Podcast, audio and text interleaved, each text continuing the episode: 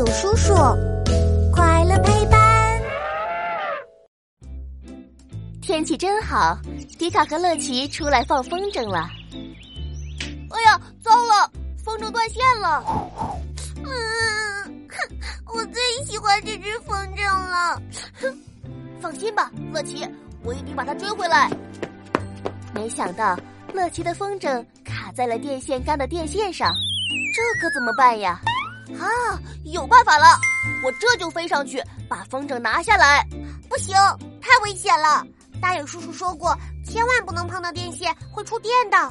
我们还是再做一只新风筝吧。啊，不会吧？你看电线上停着几只小鸟，不都好好的吗？我看它们也没触电呀。说完，迪卡忽闪着他的大耳朵，想要飞上去。乐奇一把拉住迪卡。迪卡，小鸟和我们不一样，哪里不一样？难道小鸟还有特异功能吗？我我说不清楚，你还是去问问大友叔叔吧。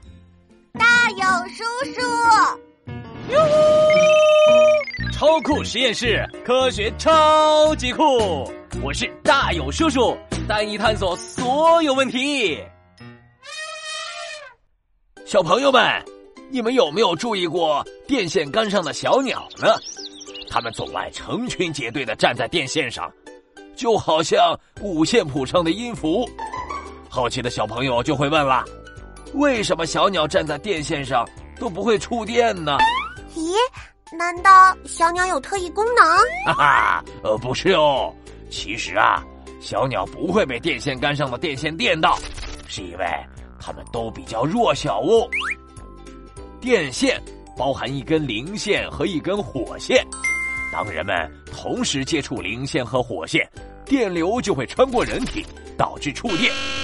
而小鸟体型太小了，只能站在其中一根电线上，也不会和地面接触，所以身体中就不会有电流通过，自然也不会触电了。而且呀，因为小鸟体型小的原因。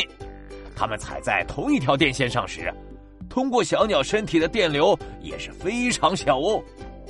虽然小鸟站在电线上不会触电，但是在生活中我们要牢记，远离电线和电源接口，才能确保安全哦。问答时间，小朋友们，考考你们：电路中包含哪两根线呢？